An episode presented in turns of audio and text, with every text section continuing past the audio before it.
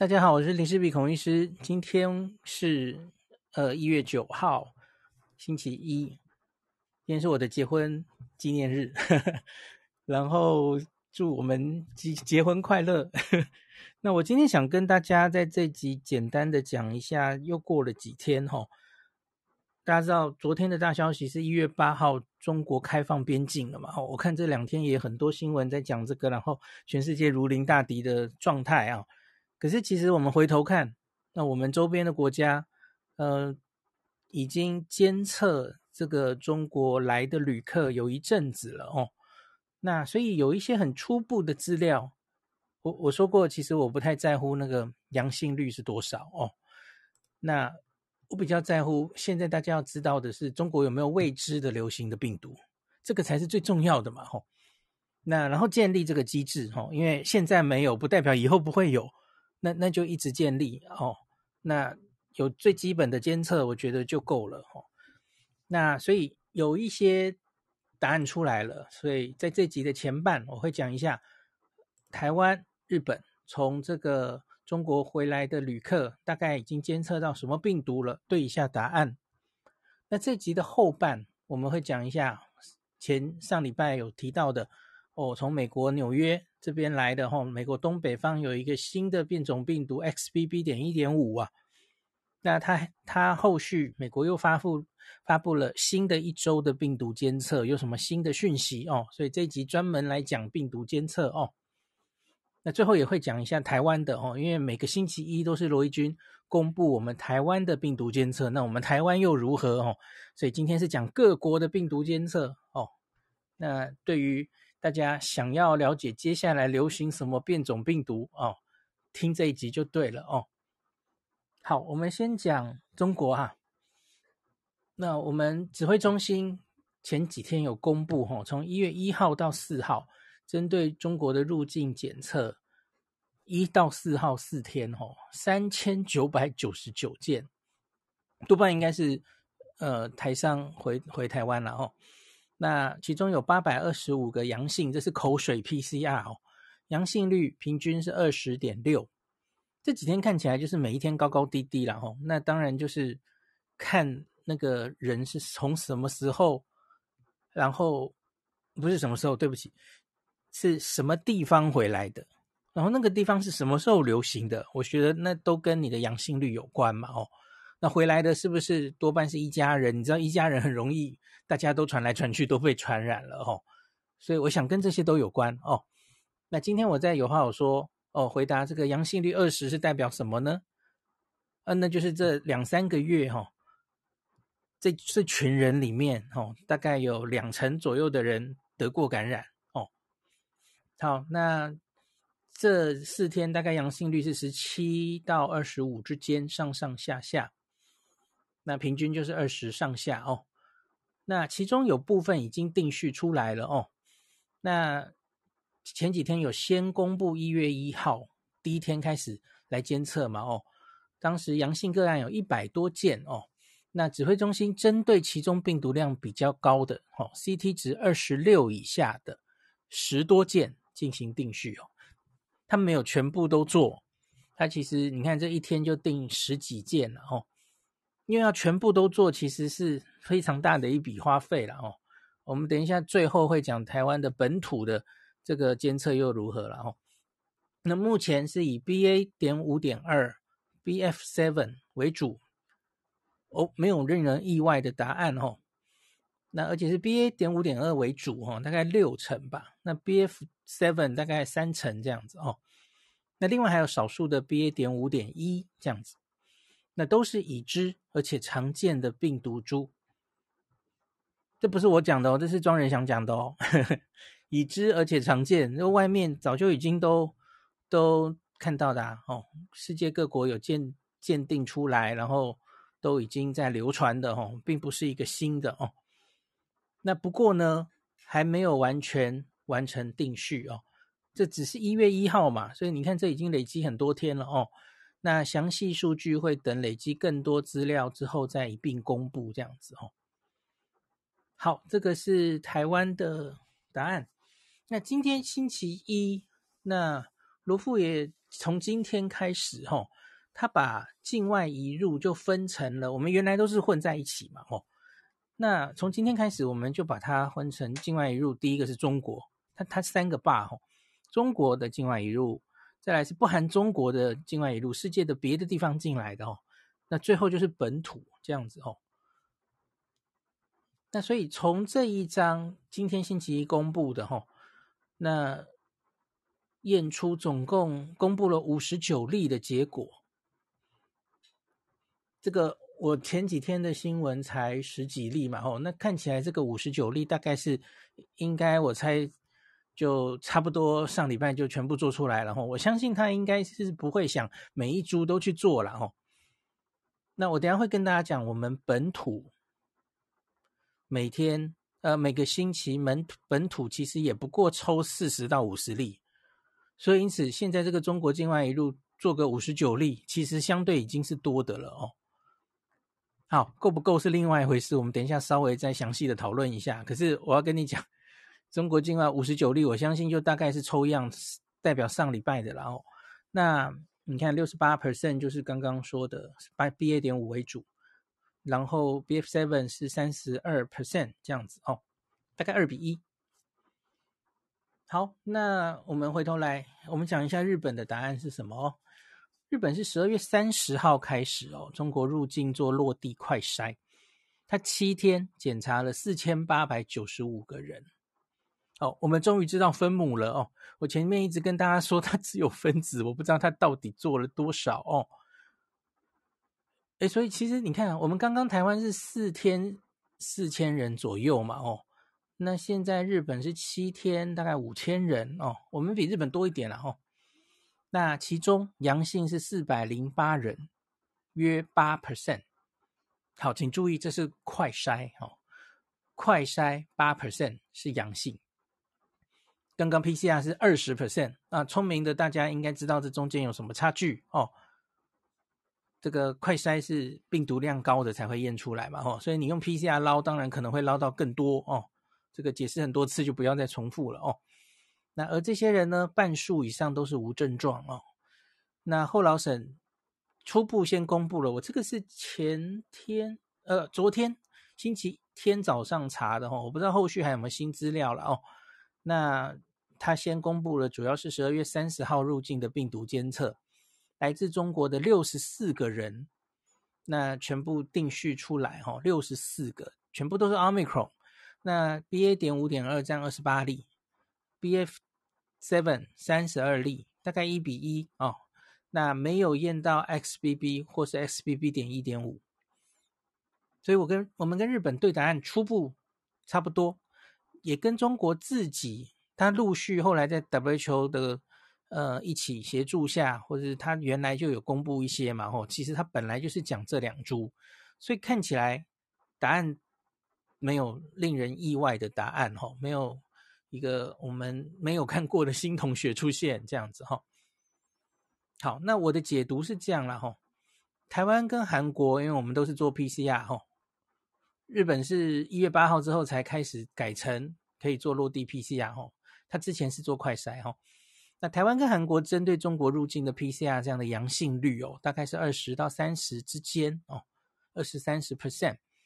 那台湾前几天更稍早哦，我们当时 total 采检到六百五十七个人的时候，有新闻写到哦，其中阳性一百六十四个人，这个大概是一月三号左右的新闻哦。那阳性率是二十五 percent，其中。CT 值小于或等于三十个，三十的只有四十二个人，哦，一百六十四个里面只有四十二个人，就大概四分之一哦，大概四分之一是病毒量比较高的，那其他四分之三就可能多半是几个月内感染过的阴阳人哦，当然他也有机会是正好抓到病毒量正在上升的人，当然，可是我想在现阶段呐、啊。这已经是什么时代了哈？又不是清零的时代，大概是不太需要大费周章去厘清这件事了哈。那对比日本，它这个八 percent 的数字是落地快筛嘛，病毒量比较高的才会抓出来，所以你看，我们这个二十到三十之间，你乘一个四分之一，大概也是八 percent 左右嘛。所以这个数字对起来其实都还蛮吻合的哦，很很合理啊。那我自己觉得，如果后续资料大概就跟中国自己公布的差不多哦，中国自己也会定期公布，然后跟我们这些周边国家做出来的答案其实也差不多哦。那也没有看到令人担心的新朋友哦。那变成是规则的在，大家都是规则的在通报嘛吼。那你。你也通报，我也通报，大家一起努力的监测有没有新的变种病毒。这个机制建立之后，我觉得全世界应该就比较不会那么担心了哦。累积资料再大一点，我相信这个这一次哈、哦，因为中国旅客这样出来，然后大家最担心的其中一部分大概就可以疏解了哦。关于变种病毒的抗胜方面哦，那你假如要讲这一方面哦。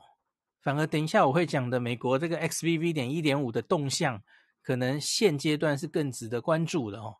初步我们都跟日本都觉得好像没有新的抗胜。好，当然你会跟我说这才几例呀？对，所以可能还要再做再再做一阵子吧，大概不会说撤就撤的哦。好，这个就是变种病毒的初步报告。那我们接下来再来讲美国哦。美国最新一周，大家记不记得我们上次是讲说，他在十二月三十号，CDC 忽然公布说，这个 XBB 点一点五啊，很急速的速度啊，在前一周才二十 percent，后一周最新一周已经直接实现上升到四十 percent，这让美国的一些公卫专家其实蛮担心的，因为他好像就 deja vu，他看到了当年 Omicron 最早出现在南非的时候，或是 Alpha 最早出现在英国的时候的那种快速取代性哦，就让人非常担心这样子哦。所以因此他们很多，我觉得有一部分的科学家，特别是公卫学者，非常担心这一株病毒哈。那当然，这个报道的担心程度也反映到华文媒体，然后中国其实在上个礼拜也是一直在炒 XBB 点一点五嘛哦。好。那可是美国这个星期五时间，每一个星期五他们会公布一次嘛？哦，这个病毒的这个定序结果竟然有大幅的修正哦，校正回归。那它过去三周最新的一个修正哦，XBB 点一点五校正回归为这三周分别占比是十一点五、十八点三、二十七点六，而不是原本的那个。第二周二十，第三周就要四十去了哈，那个吓死人了哈。所以增加占比的速度就好像趋缓了哦。那你会问为什么会这样哈？来，我来解释一下哈。因为在这一张 CDC 的报告上，它上面最近的三周啊，就是美国进入年假，美国就是 Christmas 跟年假都其实主主要都在放假哦，所以它其实这三周左右。它的资讯是没有办法非常及时的通报的，所以这三周上面那个 bar，它上面有写这个叫做 nowcast，nowcast 跟 forecast 不一样哦，forecast 是预报嘛哦，那 nowcast 就是及时的评估。那因为它没有这个就都在休息哦，实验室没有做哦，所以这个三个礼拜的数字其实是用模型推估出来的。它基于一些通报的数字，然后用模型，然后大概现在病毒的占比是多少？这是用推的，而不是真正的我一个一个去定序，然后我定出 XBB 点一点五有几株？好，不是的，哈。那所以，那为什么现在这一周跟上一周会有这么大的变动？就是因为因为过年完了嘛，那他们陆续资料有回传哦。有点这，所以我故意叫它叫校正回归，因为这这个就是校正回归啊。它越来越多资料，然后那个 model 重新去去跑哦，因为原来的取样可能不够有代表性哦。那所以它最后重新跑的结果是，哎，好像没有增加的这么吓人了哦。好，所以这个是这周，可是接下来当然陆续这几周的简体就会真的去测序哦。那真的测序之后到底会怎么样？我觉得那就继续看下去吧。吼，这个大概还需要一阵子才会出来哦。那其他的呢？哦，BQ 家族它其实还是目前美国占比最多的过半的一个病毒株啊，五十五点八 percent。那另外两个令人担心的，原本的哦，BF7 就是中国北边的那个 BF7，还有 BA5 这两个，其实在美国都已经是在继续减少中了哦，越来越没有影响力了。那可是一个没有错的观察是在东北新英格兰区域，以纽约为主的这个区域，的确 XBB 点一点五已经成了主流了，甚至是超过七成哦，在某些地方。那在当地的监测，哈，也看到长辈的住院人数开始增多。可是这个到底是不是跟 SBB 点一点五有直接的原因？哦，你你知道那个验到住院，可是他不一定是因为他而住院的嘛，所以这个可能还值得好好的观察。那整体的确诊的数字。当然，这个搞不好不准了哦。可是目前是还没有看到明显的增加，就是了。好，所以大概关于 XBB 点一点五最新的资讯，大概就到此为止哈。那我看这几天，呃，欧盟的 CDC，然后 WHO，其实针对这一株都有一些声明发布，可是好像都没有像某些专家这么恐慌哦。就其实只是平铺直叙的说，现在证据还不够多哦。然后我上次有跟大家讲的哦，它理论上这个免疫逃逸是非常厉害的。然后它跟原本新加坡的 XBB 已经不一样了，又有多了一个突变，让它可以吸附这个 ACE2 的受气，可以吸附得更紧，所以它理论上感染哦是可以更容易感染人的。呃，类似就是这种学理上的担心哦，可是目前还没有，应该是我我应该没有看错，没有任何一个单位把它提升为就是 VOC 哈，这个 Variant of Concern 需要特别特别关注的病毒哦。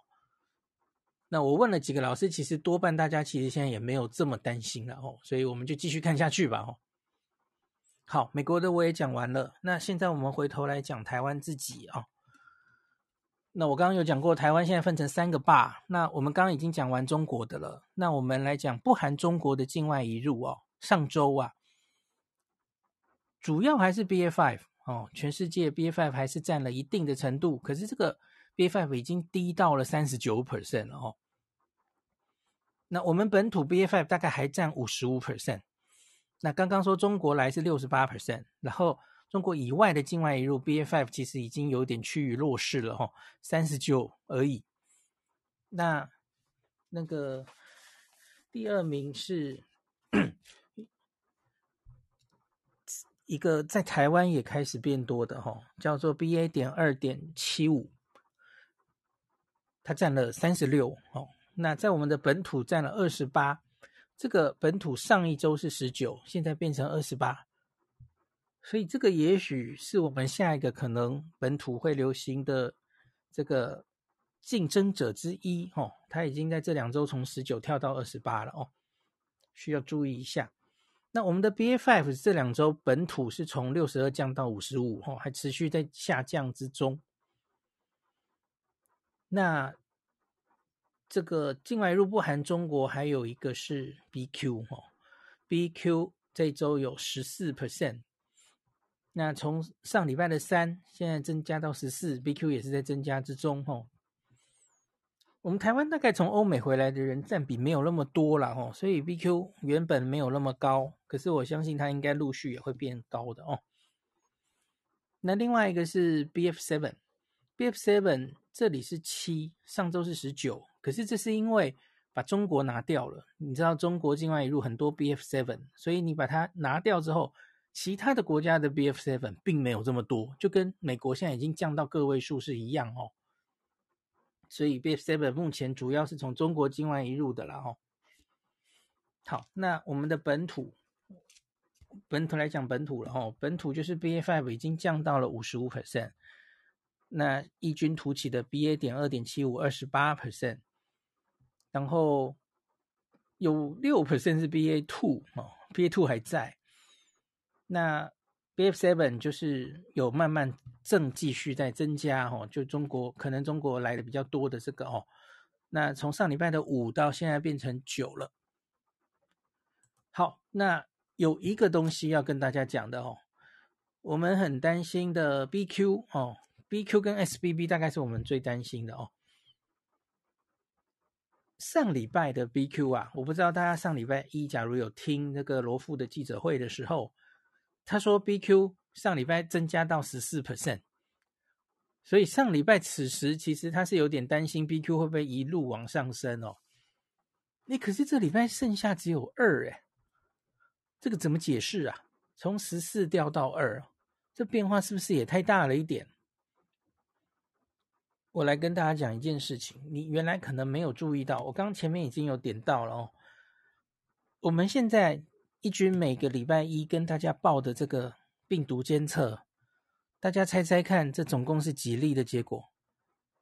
你从那个手板上可以很明显的就直接自己算出来，因为它上面都有写啊，我们本土这个礼拜验到了几例哦。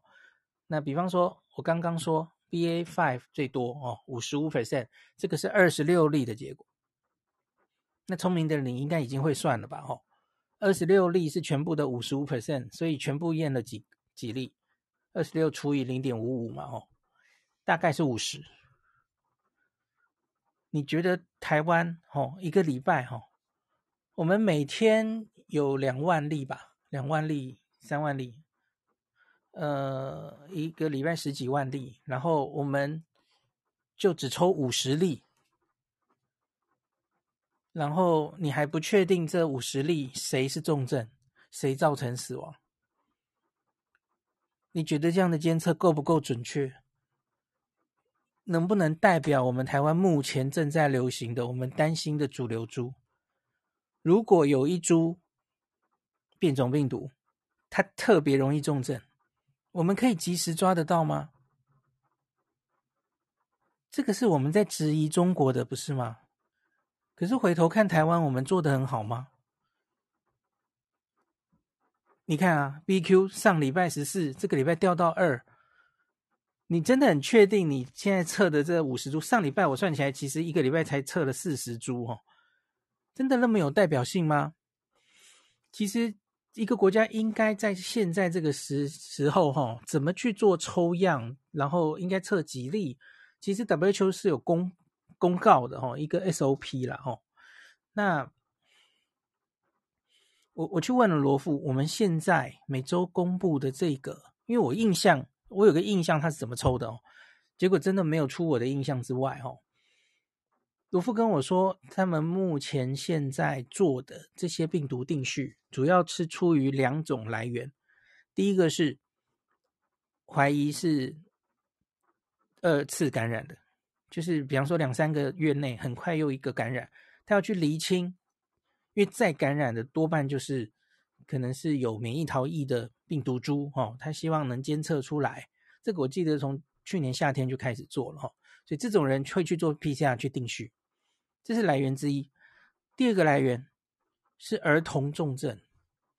儿童重症，我我们的记者会超级重视儿童重症，当然我注意到儿童重症一个一个报哈，一个一个案例一直报，然后所以每一个也几乎都会去做病毒定序。好，就这样而已，这样够不够啊？我觉得不够诶，我觉得至少要。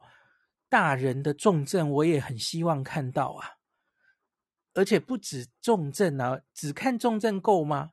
你至少应该也要有一个就是抽样的。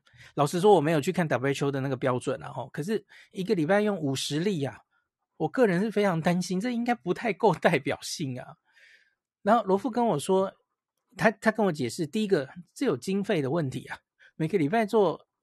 五十例，然后他跟我说：“你看，你现在又同时间要做中国大陆来的监测，所以这个其实已经做很多了，其实很贵啊。”好，一个是这个，另外他说现在大人的重症监测啊，其实每一个医学中心几乎自己都会做，可是当然他可能速度就不会这么快。那因为这个是每一个礼拜每个礼拜报上礼拜的嘛，吼，那医学中心不一定会做的这么快，这样子，所以他没有把那一部分的资料整合进来。我我其实就给罗富建议啊，我觉得他你你可以不用每个礼拜，可是我觉得你至少要一定时间，比方说一个月，你就把大人小孩重症的资料全部整理给我们嘛。你北中南一中，哈，比方说你你要有一个很好的抽案的标准啊，可能就是。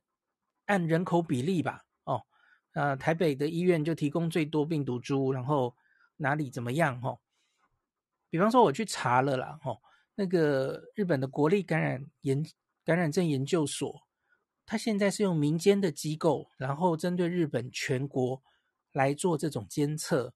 那固定的医院，哦，民间机构，他每一周是到处抽样，抽八百株来验，每一周八百株，日本全国。那这个是国立感染症研究所，那你去看东京自己，东京都自己每一周就验个四五千例耶，我不知道他们钱为什么那么多，还是我有没有看错哈？那今天我有遇到秀熙老师啊，哈，他跟我说，其实你未必需要所有的这个病毒完整的都要定序，那个当然很贵，你其实只要针对几个国外目前哦大家担心的。病毒株，然后验它单一有哪里有突变，大致知道那是什么，其实就够了。然后不需要做得太，就是整个都要定序出来，那当然很贵。这是秀熙老师给我的回应哦。那当然你可能还是得做，因为假如有一个是未知的、国外都不知道的病毒，你要能有侦测的能力嘛。哦，所以那是你还是得一个一个定序。这个我当然同意了。哦，只是就是抽样，这都是抽样的问题。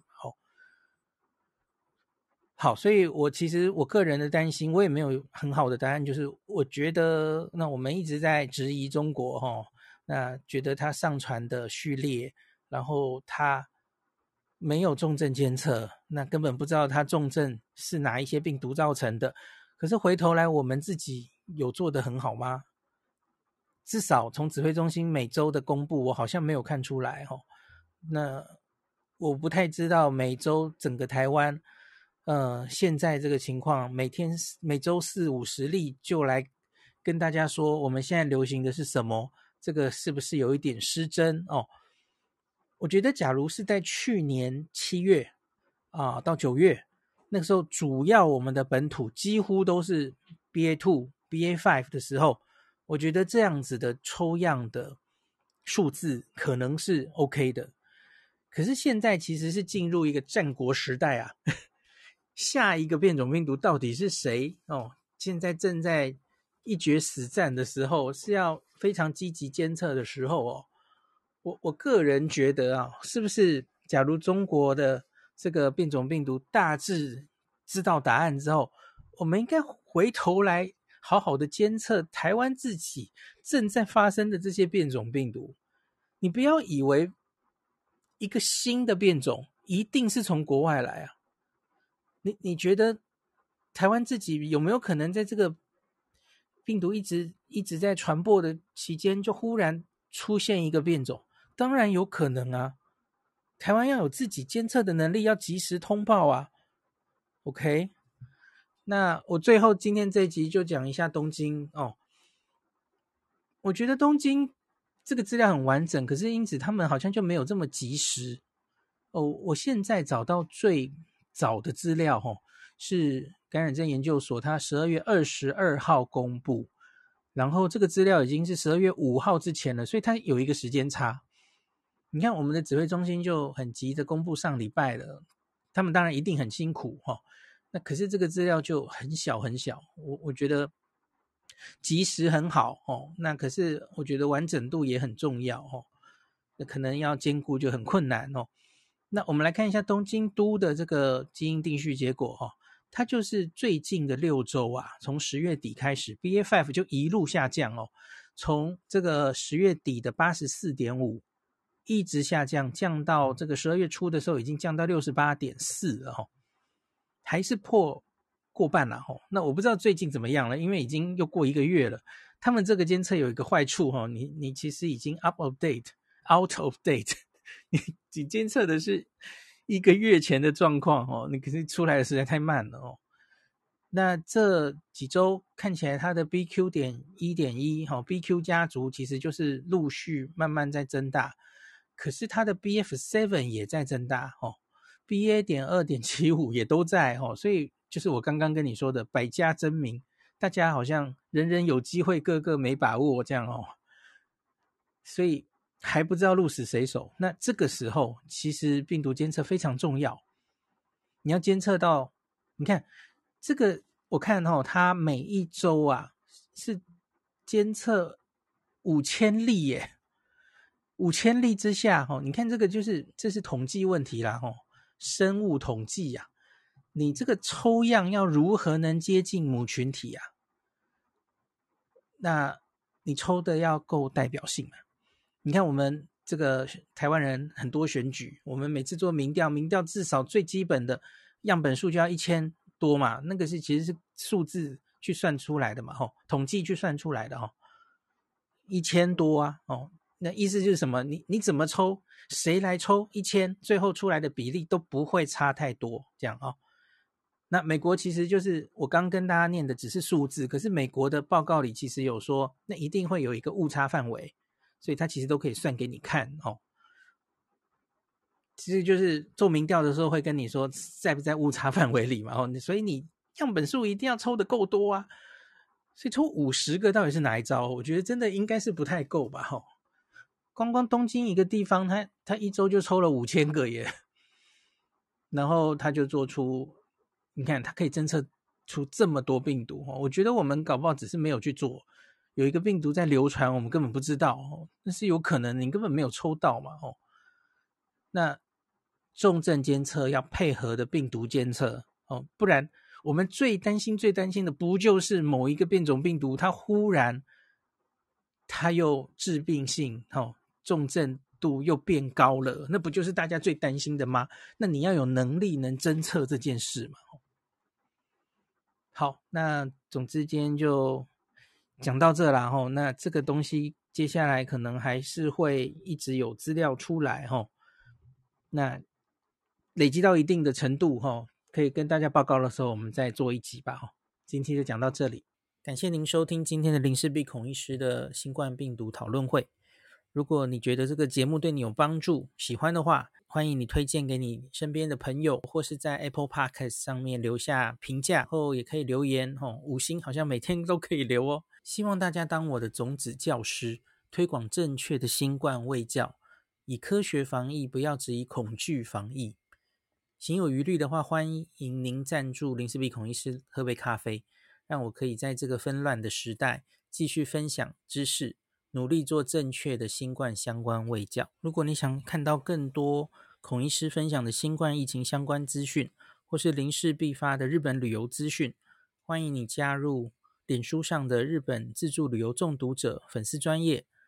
那或是我也有 LINE 的官方账号，或是 Telegram。